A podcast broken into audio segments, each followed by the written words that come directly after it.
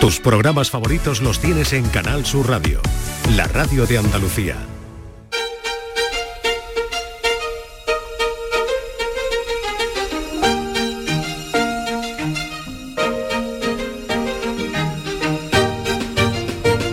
Gracias María Luisa, buenos días. Cada 16 de diciembre se celebra el Día de la Lectura en Andalucía.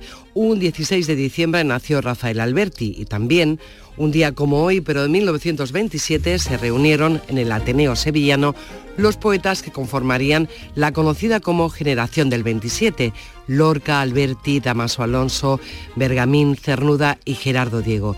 Nos unimos a esta festividad, hablaremos de lectura y, cómo no, recordaremos a Alberti.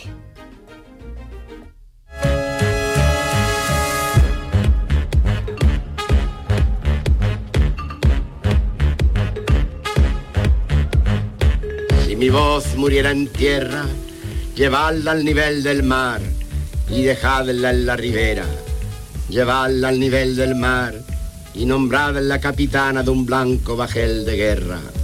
Oh mi voz, condecorada con la insignia marinera, sobre el corazón un ancla y sobre el ancla una estrella y sobre la estrella el viento y sobre el viento la vela.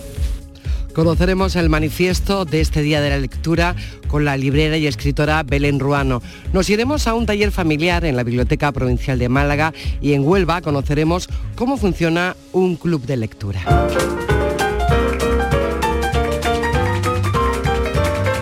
Nuestro compañero Javier Domínguez, que es director desde hace más de 30 años del programa Boulevard del Jazz, ha sido reconocido con el premio a la difusión y divulgación del jazz en el Clarence, uno de los o clubes más importantes de jazz de España. Así que vamos a felicitarlo.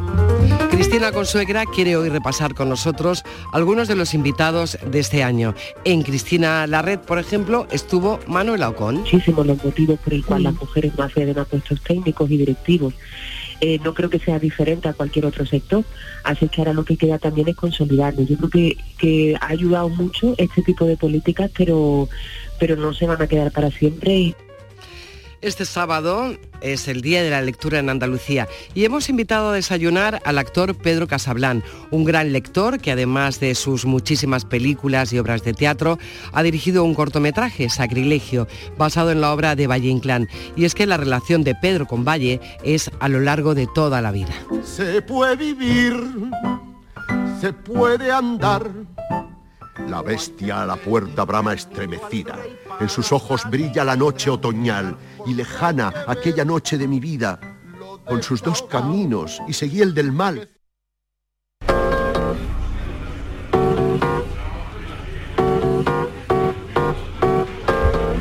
Y en nuestro repaso a la historia nos vamos hasta Vejer de la Frontera. Están allí las conocidas como las azas de la suerte, un peculiar sistema de explotación de tierras comunales que existe desde 1288. Y vamos a conocer a Juan Relinque, que se convirtió en héroe. Hoy debemos Juan Relinque esta hazaña tan valiente de nuestro santo santorum, que son las asas de suerte.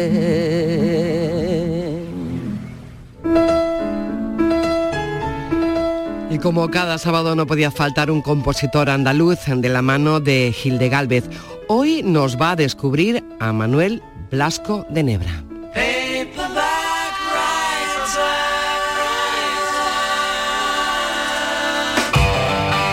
En fin, que tenemos mucho que contar, mucho que compartir.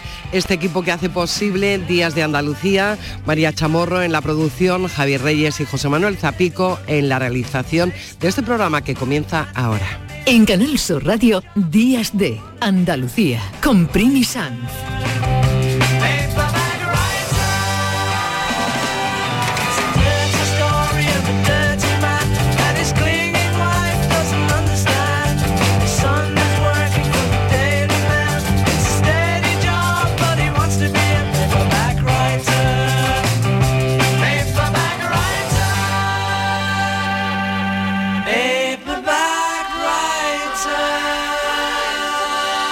Ya cantaban los Beatles aquello del libro de bolsillo, un libro que nunca debería faltar en ningún bolsillo, más hoy, en el Día de la Lectura.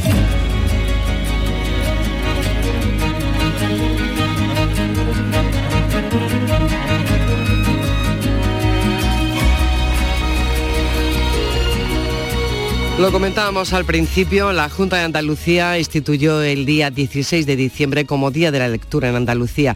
Recordaba aquella fecha, un homenaje que se celebró en el Ateneo de Sevilla en 1927, fue muy comentado por la prensa de la época. Allí aquel grupo de escritores luego se conoció como la generación del 27. Estaban Lorca, estaba Alberti, Damaso Alonso, Bergamín, Cernuda y Gerardo Diego.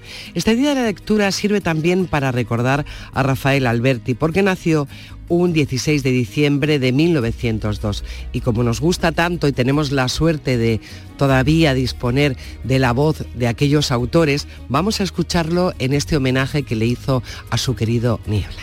A Niebla, mi perro, Niebla, tú no comprendes, lo cantan tus orejas, el tabaco inocente tonto de tu mirada los largos resplandores que por el monte dejas al saltar, rayo tierno de brizna despeinada.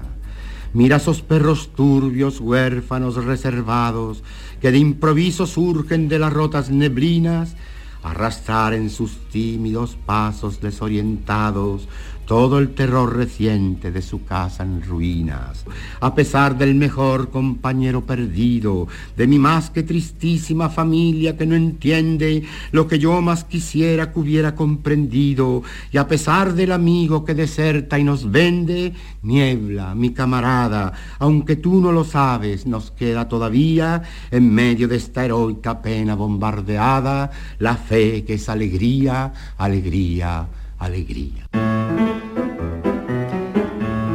Y es que hay que reivindicar la alegría. Todos los años el Centro Andaluz de las Letras elige como figura central a un escritor o escritora y sus palabras son el eco de la alocución ciudadana que se lee en todos los actos que se celebran en Andalucía. Este año la locución ciudadana ha sido realizada por la escritora y librera Belén Rubiano, quien nos invita a la lectura a través de un texto que ha titulado Quien lee lo sabe y que nos descubre a Beatriz Bernal. Vamos a saludarla. Buenos días, Belén.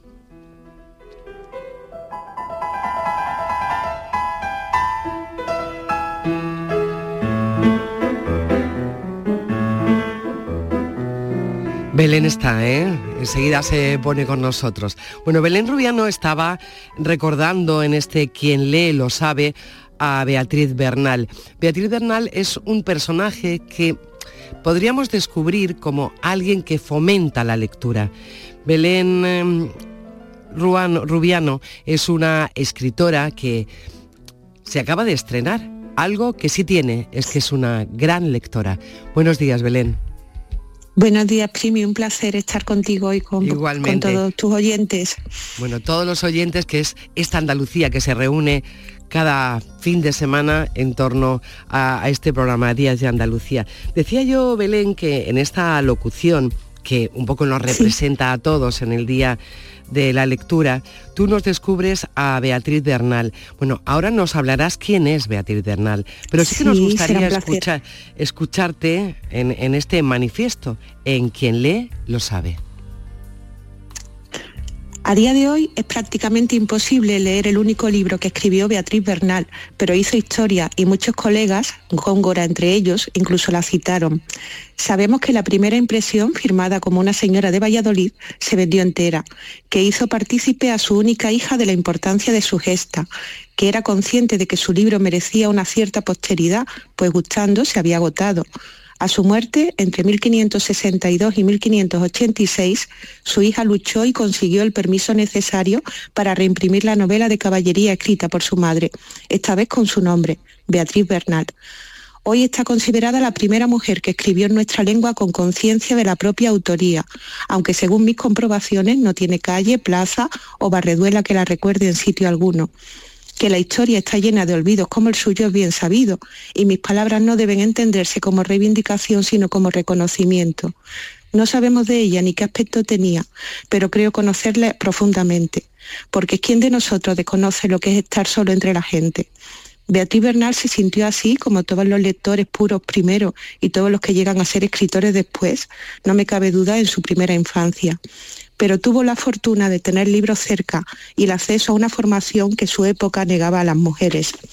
Descubrió la lectura y sus infinitas bondades, la multitud de vidas posibles viviendo apenas la propia que, permite, la aniquilación del tiempo que miden los relojes, la posibilidad de viajar lejísimos sin salir de Valladolid y que lo que llamamos realidad es solo la manera que tenemos de fracasar al nombrarla.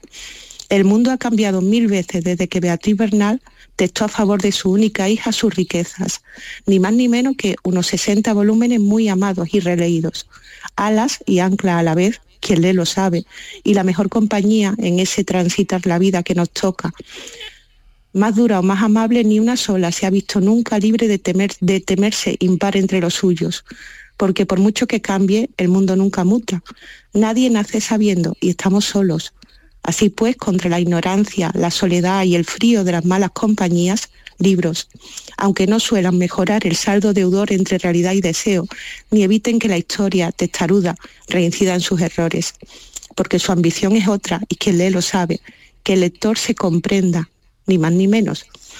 Ni más ni menos. Menudo manifiesto.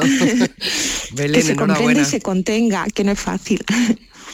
La verdad es que es un texto precioso y también precioso descubrir una mujer como Beatriz Bernal. En aquella cita de la generación del 27 en el Ateneo Sevillano, recordando a Góngora, no había ninguna mujer.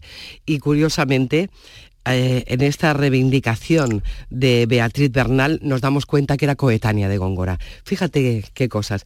Bueno, Belén. Bueno, eh, yo insisto un poco en, Sí.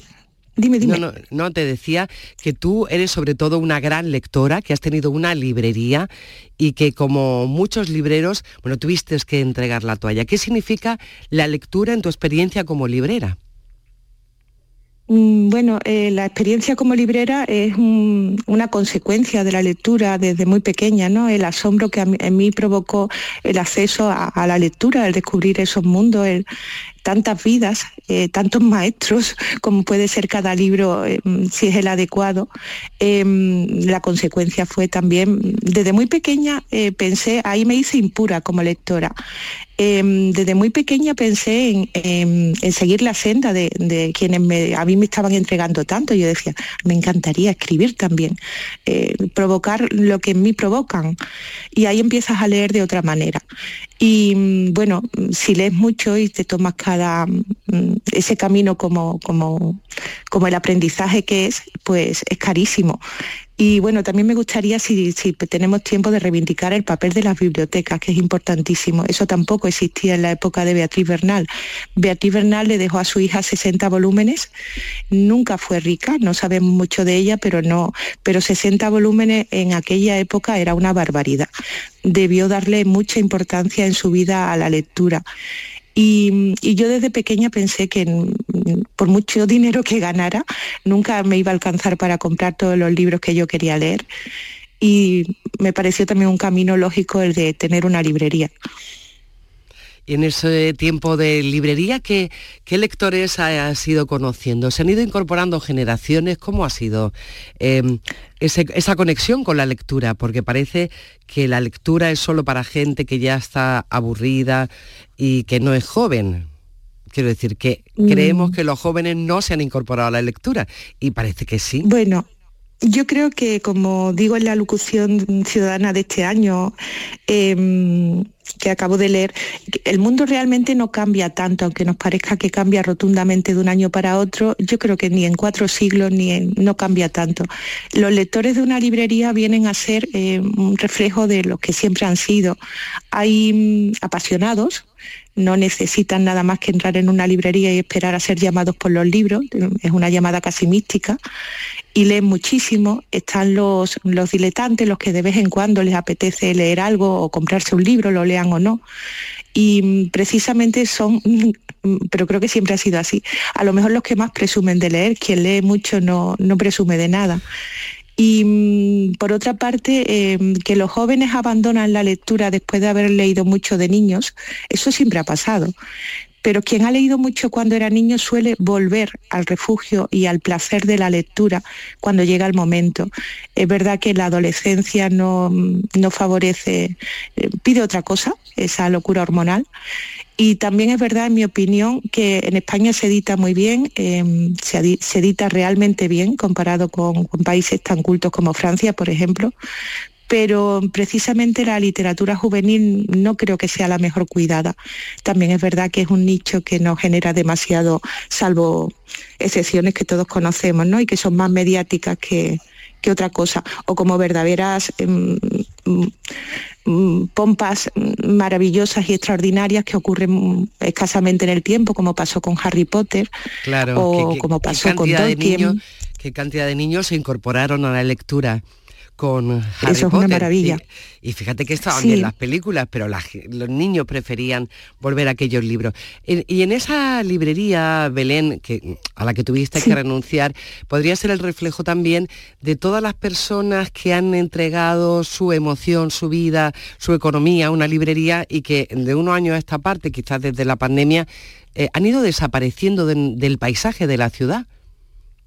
Mm, yo es que sigo pensando que, que, el mundo no cambia tanto y las librerías siempre lo han tenido difícil y el panorama geográfico de las librerías, un mapa, cambia mucho en, pocos años. unas abren, unas empiezan, nacen, otras mueren. Es tan difícil que es imposible un recorrido, es imposible, muy difícil, quiero decir, un recorrido largo, estable de mm, librerías que afortunadamente cuando cierran es por jubilación, que como debería ser el sueño de todas, ¿no? como es el sueño de todas. Y los motivos de cierre de una librería, pues que son muy, muy variados. El mayoritario es la, escasez de lectores, obviamente, pero otras, otras veces son de otro tipo. ya lo creo. Bueno, todo el mundo te ha preguntado. Este año, por ejemplo, hemos despedido a muchísimas librerías. Em, bueno, no hace falta en cualquier sitio, es que mm, es el reflejo de, de un cambio cultural de, un sector y de, lo poco sostenible que es, porque realmente una librería trabaja con un margen muy pequeño, pero trabaja en las mismas condiciones que cualquier otro comercio que trabaja con márgenes mayores. Eso es muy complicado y reciben muy pocas ayudas. Al menos en Andalucía. Hay otras eh, regiones que están mucho mejor tratadas por, por la Administración y sería muy deseable. Estamos escuchando a Belén Rubiano, que ha sido elegida por el Centro Andaluz de las Letras para invitar a la lectura en, este año con su alocución ciudadana. Y a Belén Rubiano le han preguntado muchos, muchas, muchas veces a lo largo de su vida por qué no publicaba, por qué no escribía. Y ya has escrito, ¿no? Acaba de publicarse Rialto 11. ¿De qué va esta novela? Bueno, ya tiene unos añitos. Rialto 11 eh, salió en 2019 y verdaderamente es mm, la resurrección, porque hasta eso puede hacerlo la literatura, ese poder tiene, de una librería que murió en 2002. Eh, si ahora mm, con toda aquella tristeza y lo, lo duro que fue, em, pienso si en 2002 me hubieran preguntado, mm, ¿qué prefieres? Eh, ¿Un milagro que permitas a la librería seguir viva o que efectivamente muera, que lo repose que, y que dentro de 20 años eh, tengan la, fortuna de, revivirla y de que sea tan bien acogida, porque la siento vivísima. Em, está muy feliz en esa, como yo digo, esas puertas azules de, que le ofreció Libros del Asteroide que estoy sumamente encantada y agradecida, pero mm, si Rialto no hubiera muerto, Rialto 11 no habría nacido. Y yo en eso me considero muy, muy afortunada.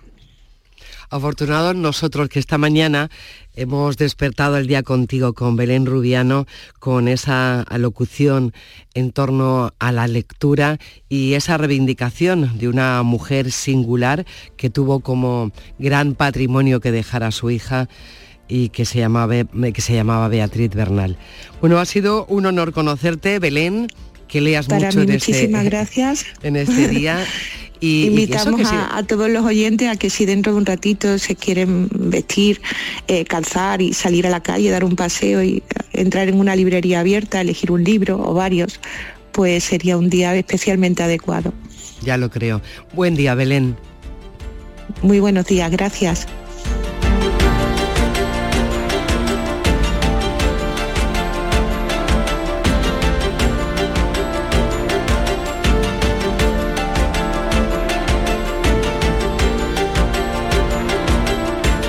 Muchas actividades organizadas durante toda la semana por el Centro Andaluz de las Letras, actividades en los centros educativos de cada capital de Andalucía.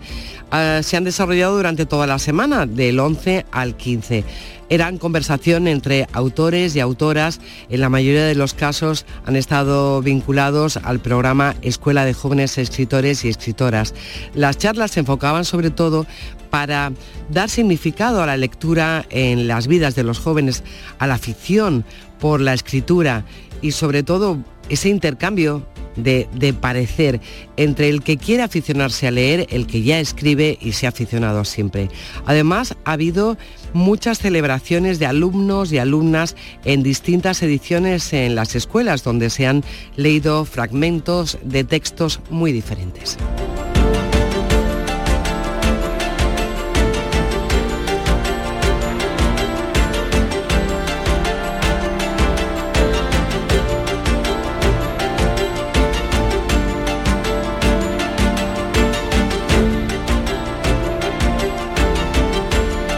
Son las 9 de la mañana y 22 minutos.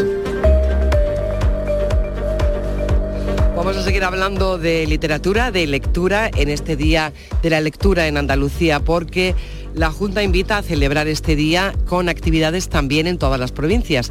La Consejería de Turismo, Cultura y Deporte ha programado bastantes actividades y no solo en el Centro Andaluz de las Letras o en las bibliotecas, también en los archivos provinciales, en la Biblioteca de Andalucía, en el Museo Arqueológico de Córdoba, en el Patronato de la Alhambra y el Generalife, el Instituto Andaluz de Patrimonio Histórico.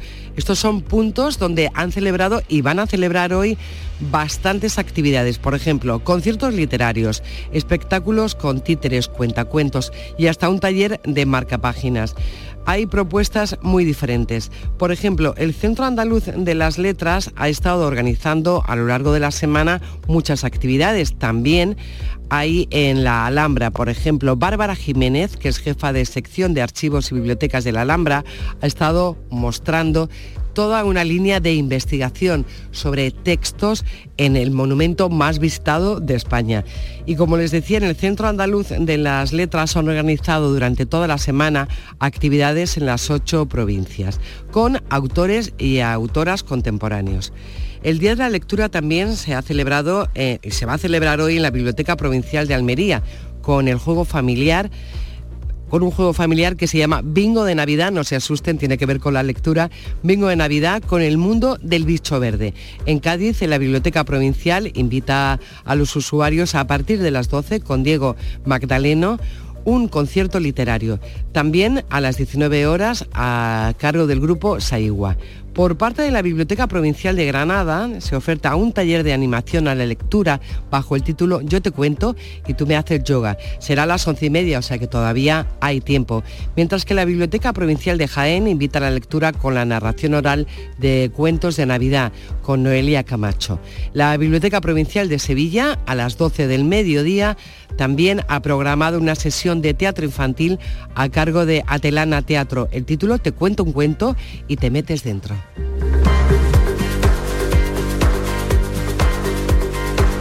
En la Biblioteca Provincial de Málaga se va a leer el cuento El Camino a las once y media. Así que vamos a saludar a Antonia Morales Portero, que es directora de la Biblioteca Provincial de Málaga. Muy buenos días, Antonia. Hola, buenos días. Qué cantidad de, de actividades, ¿no? Tenemos programado el sábado completo. ¿Qué estáis organizando vosotros en Málaga? Pues nosotros vamos a hacer una lectura de un álbum ilustrado, El Camino, eh, con textos de Marisa Núñez y la ilustración de Mariana Cabasa, que es de la editorial OQO, que es una editorial eh, muy sensible eh, y, y que ha recibido muchísimos premios. Entonces se realizará la lectura pero no toda la lectura, claro está. Eh, iniciaremos la lectura del libro, es un, como te he dicho, un álbum ilustrado con una ilustración maravillosa. Y después se realizará un taller en familia eh, para que, y como el camino es, es como el libro del camino es muy metafórico, eh, es como el mismo camino de la vida y siguiendo los pasos se abren futuro, eh, pues vamos a realizar un taller en el que la familia, que nosotros estamos muy comprometidos los sábados que hacemos todas las actividades, con, eh, con talleres familiares en los que participan madres, padres y, sus pequeños. Y, y realizaremos ese con, dibujando eh, con una técnica mm, así muy interesante caminos que llevarán a otros lugares. Es como eh, propia, la propia lectura, ¿no? La, la, ilusión de realizar el trayecto, la lectura, y luego el enriquecimiento posterior.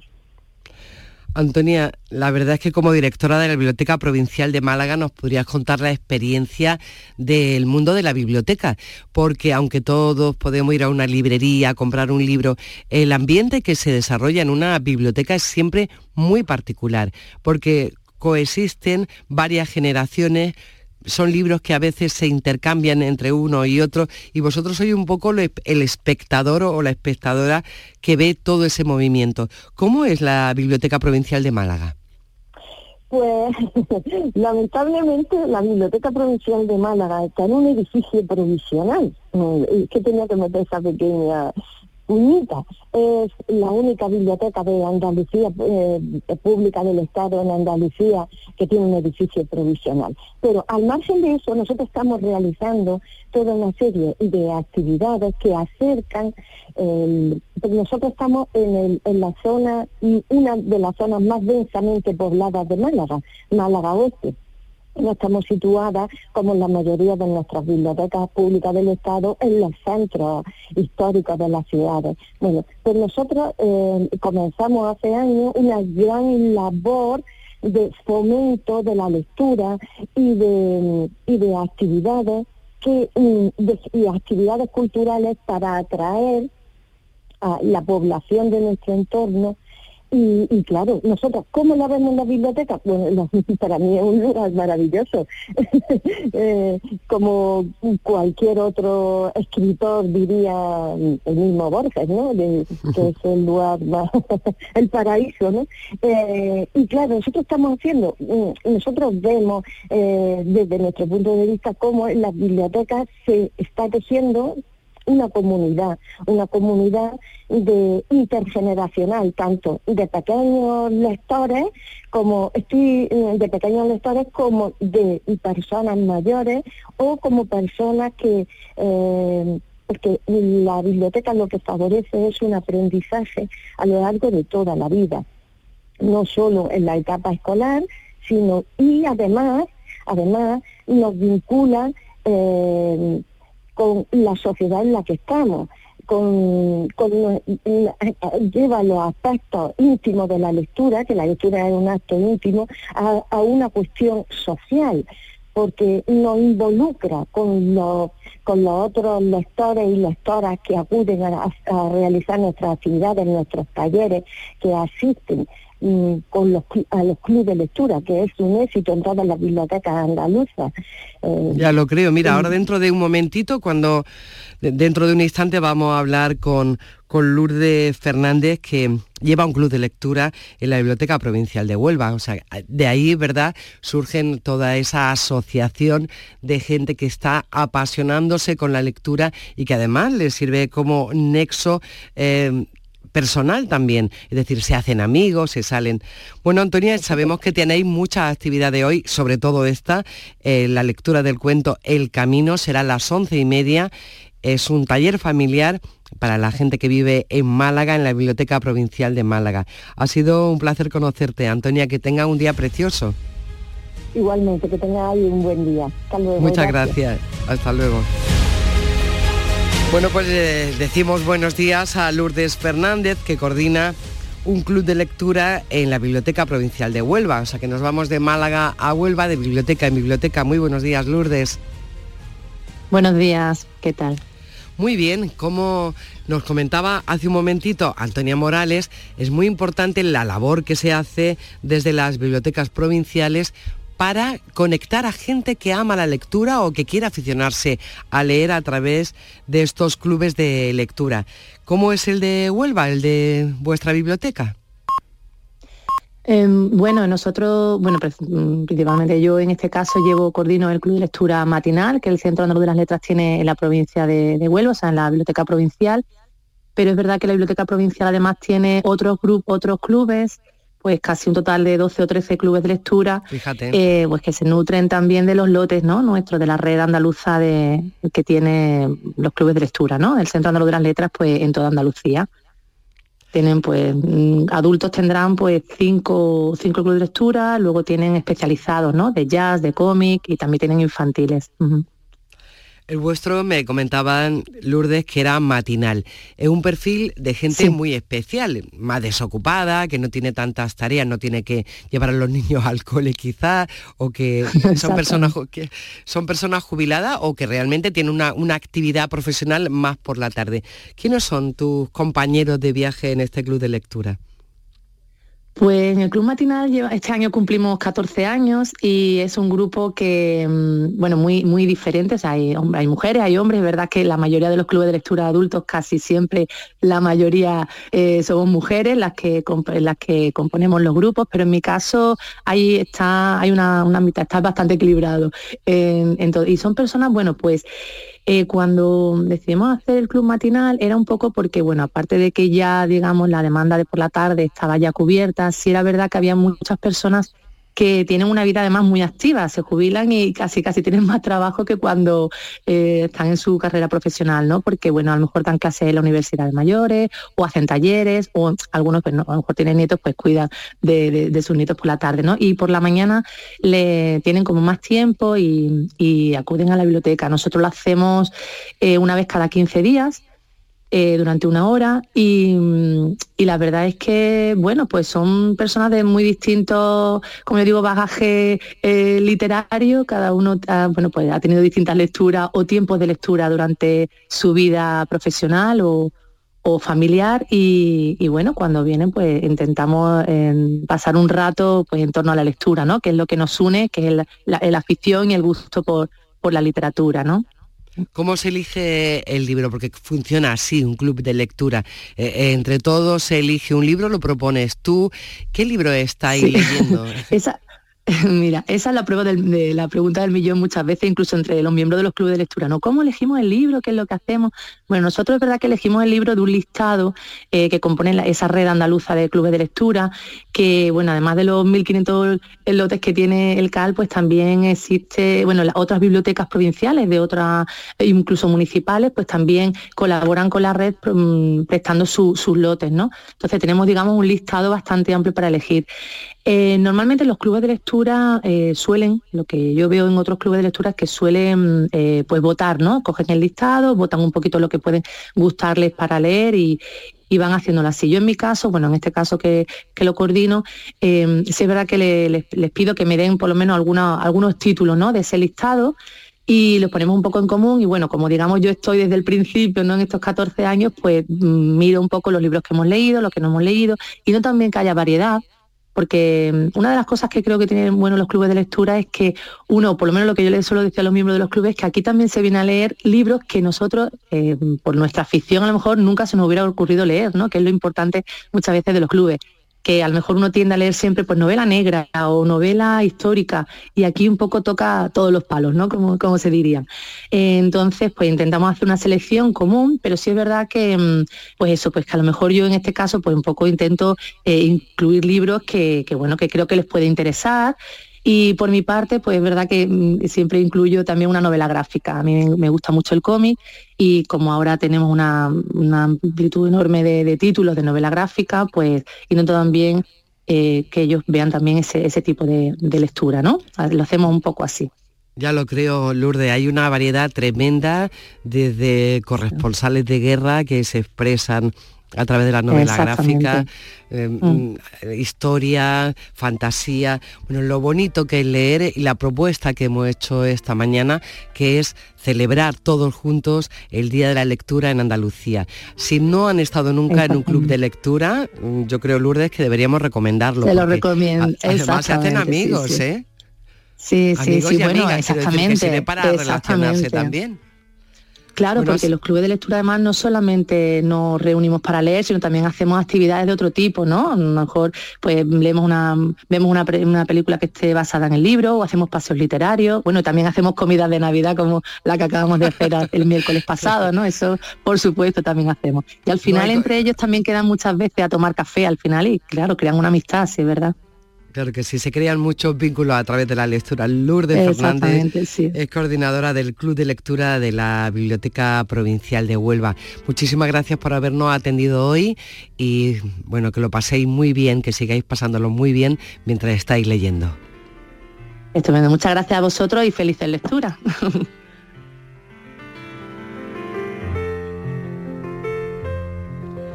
Hablamos de la generación del 27 y, cómo no, vamos a recordar a alguno de aquellos autores. Vamos a recordar a Cernuda y la visión de un poema, Cuando habite el olvido, que tuvo Enrique Morente. donde habite el olvido, en los vastos jardines sin aurora, donde yo solo sea memoria de una piedra sepultada entre ortigas, sobre la cual el viento escapa sus insomnios, donde mi nombre deje al cuerpo que designa en brazos de los siglos, donde el deseo no exista, en esa gran región donde el amor, ángel terrible, no esconda como acero en mi pecho su ala, sonriendo, lleno de gracia aérea, mientras crece el tormento.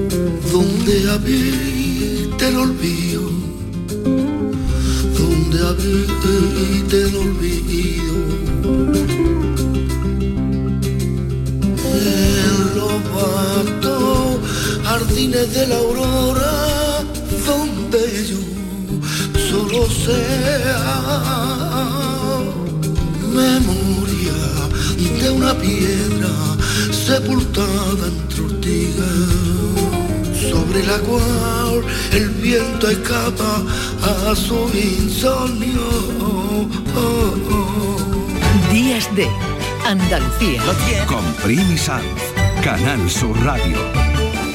Lo tiene el hippie y el banquero, la vecina y el portero, el que es muy bailón y el que trae el cotillón. Es un extra de ilusión. El 1 de enero, cupón extra de Navidad de la 11, con 80 premios de 400.000 euros. Por solo 10 euros, cupón extra de Navidad de la 11. En Navidad, todos tenemos un extra de ilusión. ¿Lo tienes tú? A todos los que jugáis a la 11, bien jugado. Juega responsablemente y solo si eres mayor de edad. La Navidad comienza con la primera logroñesa. El mazapán de siempre, artesano, tradicional. Mazapán de Montoro, bombón de mazapán, turrón blando o torta imperial. 70 años de historia compartiendo contigo lo mejor de la Navidad. Mazapanes de Montoro, la logroñesa. La Navidad en tu mesa. El Ayuntamiento de Úbeda ha adecuado un itinerario dedicado al insigne escritor ubetense Antonio Muñoz Molina, bajo el nombre de Úbeda Mágina, el paisaje en la memoria. Operación 6.3, adecuación de recorridos históricos. Estrategia de desarrollo urbano sostenible e integrado Úbeda Baeza 2020, cofinanciado al 80% por el Fondo Europeo de Desarrollo Regional, Unión Europea. Una manera de hacer Europa. Codo a codo. Así perseguimos nuestras metas. Solo así las conseguimos. Rompemos barreras, superamos obstáculos. Así allanamos el camino, compartimos el camino, disfrutamos el camino. Porque contigo nunca estamos solos. Después de 85 años trabajando por una sociedad mejor para todos, en Grupo Social 11 tenemos claro que la igualdad de oportunidades se hace desde el respeto, codo a codo. Grupo Social 11. Canal Sur. La radio de Andalucía. Ya está aquí Sevilla On Ice, el parque de atracciones más divertido de la Navidad. Abierto todos los días hasta el 7 de enero en el Muelle de las Delicias. La pista de hielo cubierta más grande de Europa. Noria Gigante y la nueva atracción, Super Ratón Noel. SevillaOnIce.com. Ven a disfrutar en familia. ¡Ho, ho, ho! Llegó la Navidad y en el Centro Comercial Los Alcores lo celebramos con nuestro calendario de Adviento. Participa en nuestras redes sociales del 3 al 24 de diciembre. Hay un sorteo cada día. Consulta todos los festivos de apertura y eventos de Navidad en ccalcores.com. Además, te envolvemos tus regalos gratis. A92, salida 7, Alcalá de Guadaira, a Sevilla. Centro Comercial Los Alcores. Mucho donde disfrutar. ¿Juega tu equipo? No dejes que el tráfico te meta ni un gol. Que la gran parada del partido de hoy sea la de Tusam. Deja el coche en el banquillo y ve el partido con Tusam. Tusam, el mejor refuerzo de la temporada para tu equipo. TUSAM, Ayuntamiento de Sevilla. Porque Sevilla es la ciudad para partir, la ciudad para saldremos a anunciar a todos que ya es Navidad. En tu universidad. La Universidad de Sevilla te desea felices fiestas. Si mezclas Andalucía, el fin de semana y la radio, sale gente de Andalucía. Disfruta de un programa en el que sentimos Andalucía a través de su gente, en el que nos dejamos seducir y nos enamoramos de una tierra repleta de tradiciones, de una gastronomía de bandera y de un patrimonio fascinante. Y todo a través de su gente. Gente de Andalucía, los sábados y domingos desde las 11 de la mañana, con Pepe da Rosa. Contigo somos más Canal Sur Radio. Contigo somos más Andalucía. En Canal Sur Radio, Días de Andalucía, con Primi Sanz.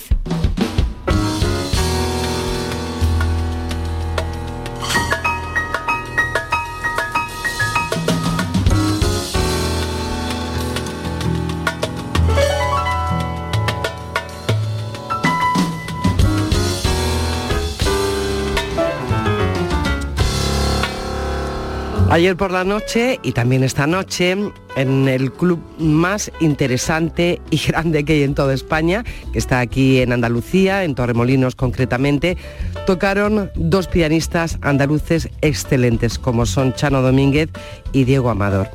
Ambos están celebrando los 10 años del Claren Jazz Club, un club de jazz donde se han reunido muchísimos de los mejores músicos, no solo nacionales, sino internacionales, en estos últimos 10 años. Y es que están de cumpleaños. Y en ese cumpleaños han aprovechado y han reconocido la labor poco reconocida de un compañero que lleva tantos años en la difusión y la, divulgación del jazz que seguramente más de un niño ha crecido en ese ambiente. Hablamos de Javier Domínguez. Javi, buenos días, gracias por venir. Tú que eres tanto de la noche. Buenos días, sí, pero de la para mí de la mañana, porque para llegar a la noche hay que empezar por la mañana y por la tarde. Sí, efectivamente. ¿Cuántos años son de Boulevard del Jazz? 33 para 34. Una barbaridad, ¿no? De No, músicos, no, de me- grupos, de, de- de todo lo que ha pasado por ahí, por ese Sí, programa. Y la historia de lo que es el jazz en Andalucía durante treinta y tantos años, en todas las ciudades, de- de- intentando con los medios que lógicamente no son todos, pero sí, por supuesto, con el entusiasmo absoluto, eh, reconocer, conocer y, empezar con muchos nombres que hoy en día ya están prácticamente en la cúspide de su trabajo a nivel, por ejemplo, europeo. Mm, Chano y, y yo somos casi contemporáneos, él es un poquito más joven que yo, pero pero sí he visto crecer el desarrollo del jazz, del flamenco, del jazz flamenco en esa mezcla preciosa que se inició con, con Pedro Iturralde en los años 50 y después con la figura maravillosa de Paco de Lucía. O sea, ese ha sido un poco el transcurso y también, lógicamente, los referentes de Europa y del mundo y de Estados Unidos. Oye, ¿y Chano te va a dar el premio? Chano, Chano es mi primo, porque además resulta, yo tuve una conversación extraordinaria con su padre, eh, que en Gloria esté, eh, era un gran aficionado al flamenco, porque a Chano le viene la- esa fusión que toca, esa fuerza que tiene en las manos y ese calor que hace cuando toca el piano de esa forma extraordinaria, le viene un poco de su padre, que era un gran aficionado al flamenco. Y un día hablando con él, hace ya muchos años, descubrimos que éramos oriundos del mismo sitio, de la, de la, de la Sierra de Cádiz, y efectivamente, bueno, pues incluso del mismo lugar. Y, bueno, pues entonces le llamo primo, nos llamamos primo, aparte nos conocemos desde hace muchísimos años y lo quiero mucho, aparte es una figura reseñable en todo el mundo. ¿Qué significa para ti con esta larga, larguísima trayectoria ya en la profesión, en la, en la radio, aquí en Canal Sur Radio y en el jazz, que el Clarence te reconozca? Pues la verdad es que es muy emocionante porque puede parecer un tópico, pero yo no soy una persona que a mí los premios me interesen demasiado. El premio es el día a día y el premio es el reconocimiento de la gente que no, que te reconoce por la voz, ni siquiera por la cara, que es lo que más me, emociona. En una cola pidiendo una hamburguesa me reconoce y me han reconocido no cientos de personas. No le pega nada lo de la hamburguesa. No, bueno, es una ¿eh? forma. No, es que me ha pasado también en algún sitio y últimamente fue en una cena en, en una terraza de Granada eh, donde suelo ir mucho además, porque tú sabes que es tu tierra y también un poco la mía, y me reconoció eh, el camarero y entonces me contó una historia preciosa de cómo había pasado junto al boulevard muchas noches, cómo se enamoró con, el, con la música del jazz del boulevard de su novia, de su mujer, después me contó que escuchaban juntos el programa. Muchas historias, muchas intrahistorias que son un poco claro, son lo más bonito. Años. Sí, sí, sí. Y muchos estudiantes que estudiaron conmigo, que sacaron la carrera.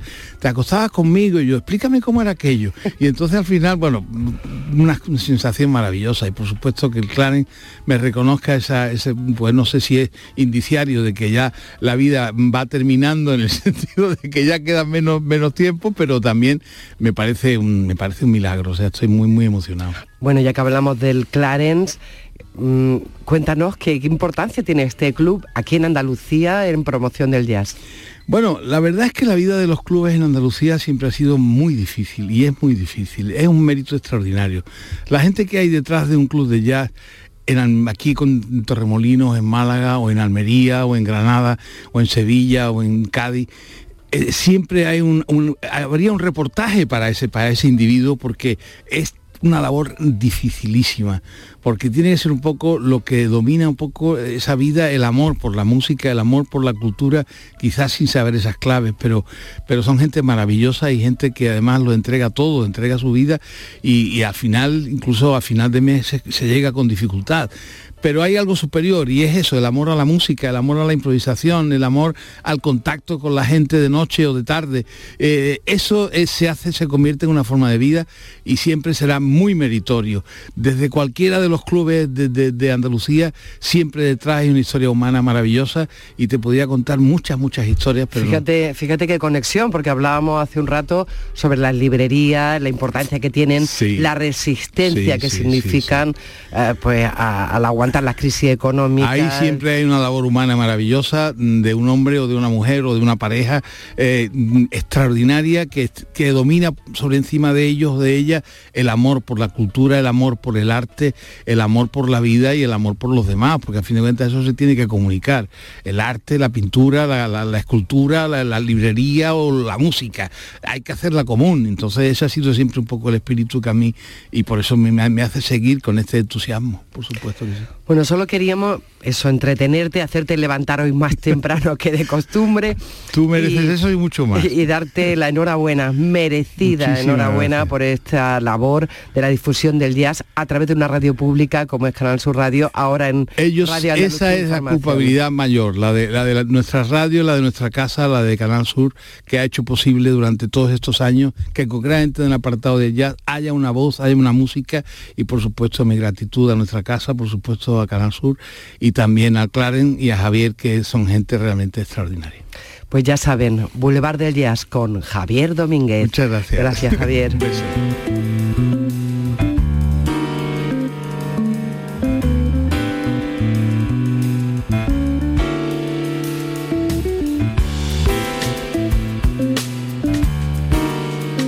Días de Andalucía.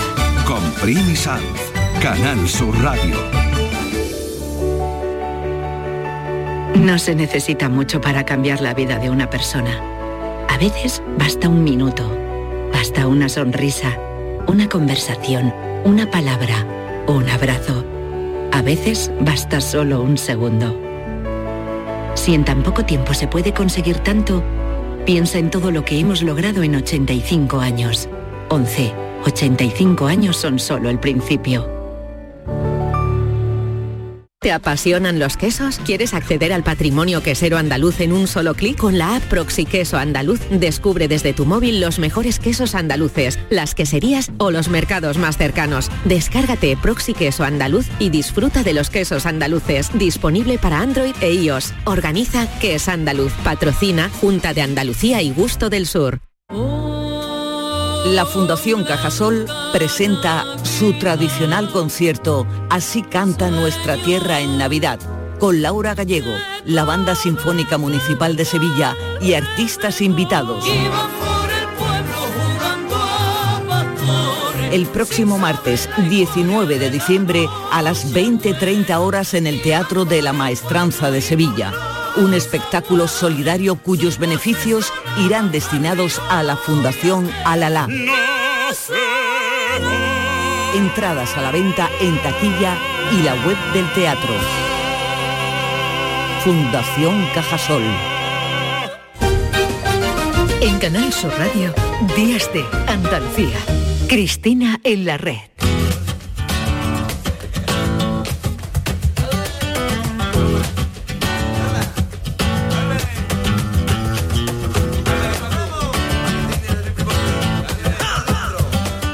Cristina Consuegra, buenos días. Buenos y tosidos días. Uf, ¿cómo está? ¿Cómo estamos? eh, Está media Andalucía, por no decir el 95% enferma y enfermo.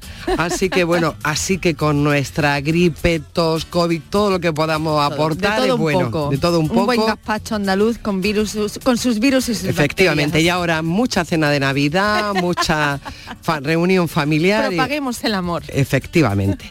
Y hablando de propagar más que el amor, que también ha habido, eh, en este año del cual ya se empiezan a hacer resúmenes, este año ha pasado por Cristina en la red mucha gente muy interesante Sí. que nos ha aportado muchísimas cosas. Mira, pues ayer cuando estábamos hablando sobre, bueno, pues eh, cómo planteábamos este, esta sección, eh, es- toca hacer balance. Además, yo soy muy, muy proclive a que hay que hacer balance para pensar, ¿no?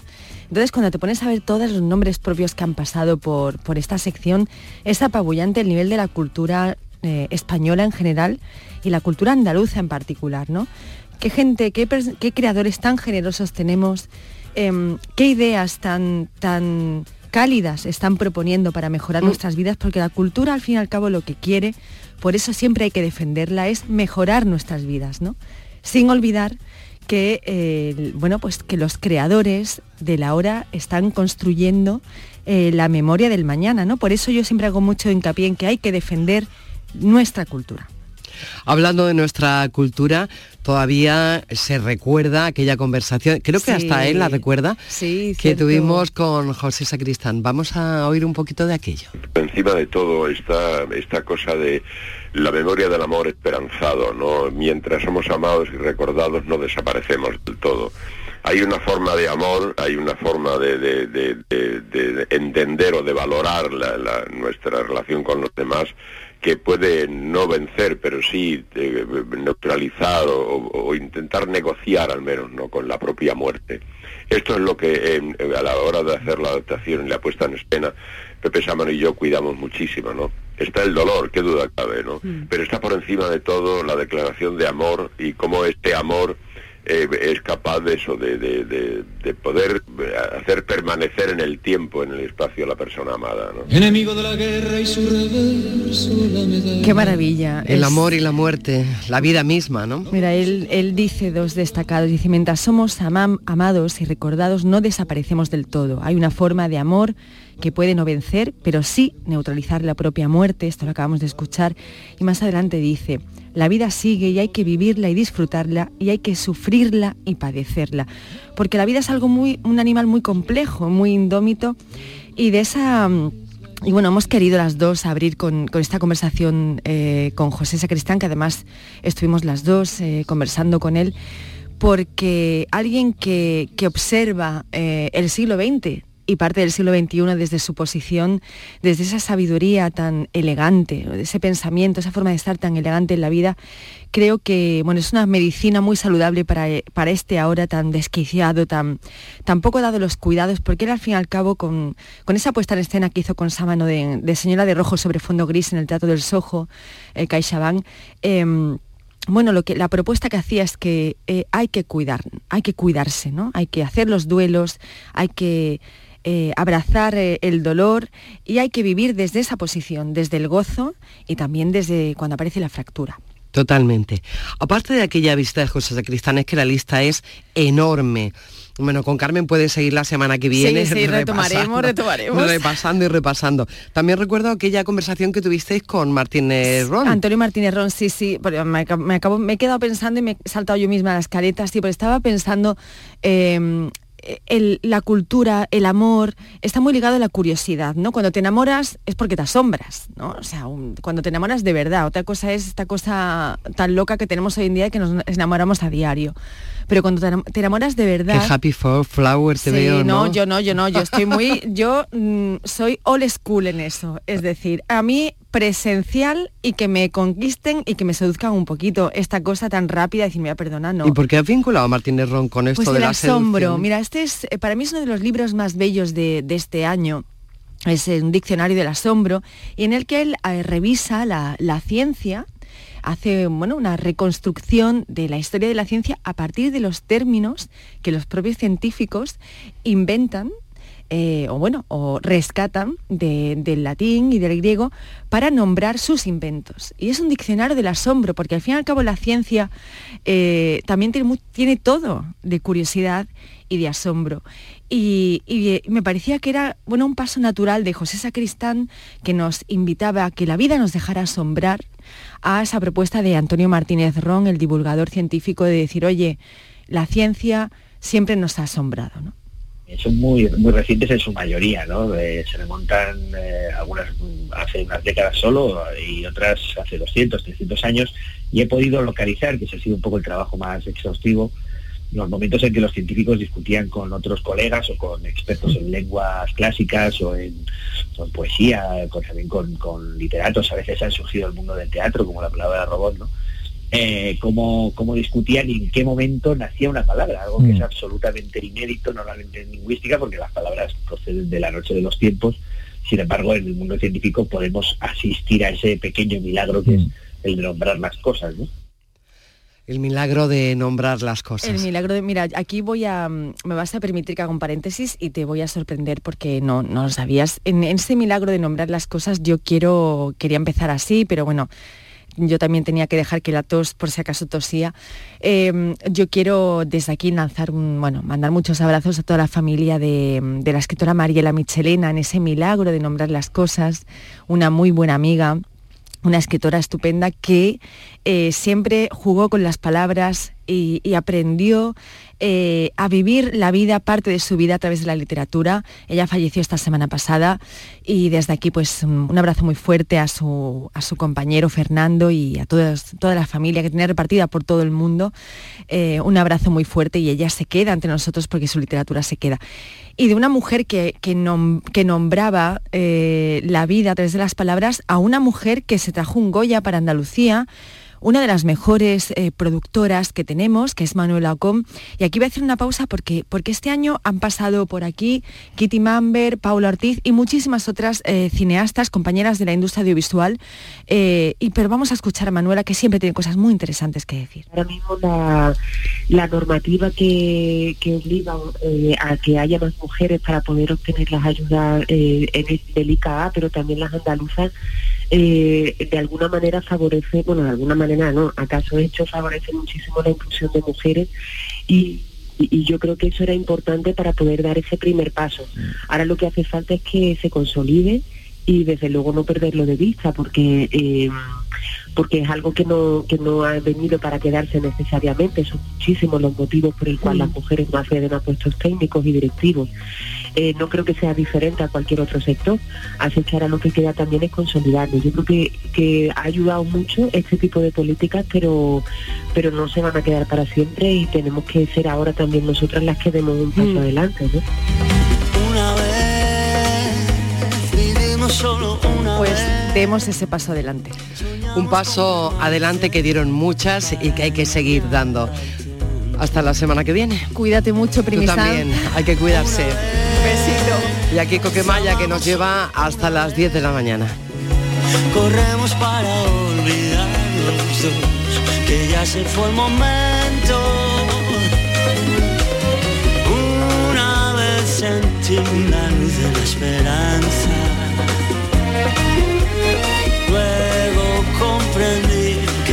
Todo es.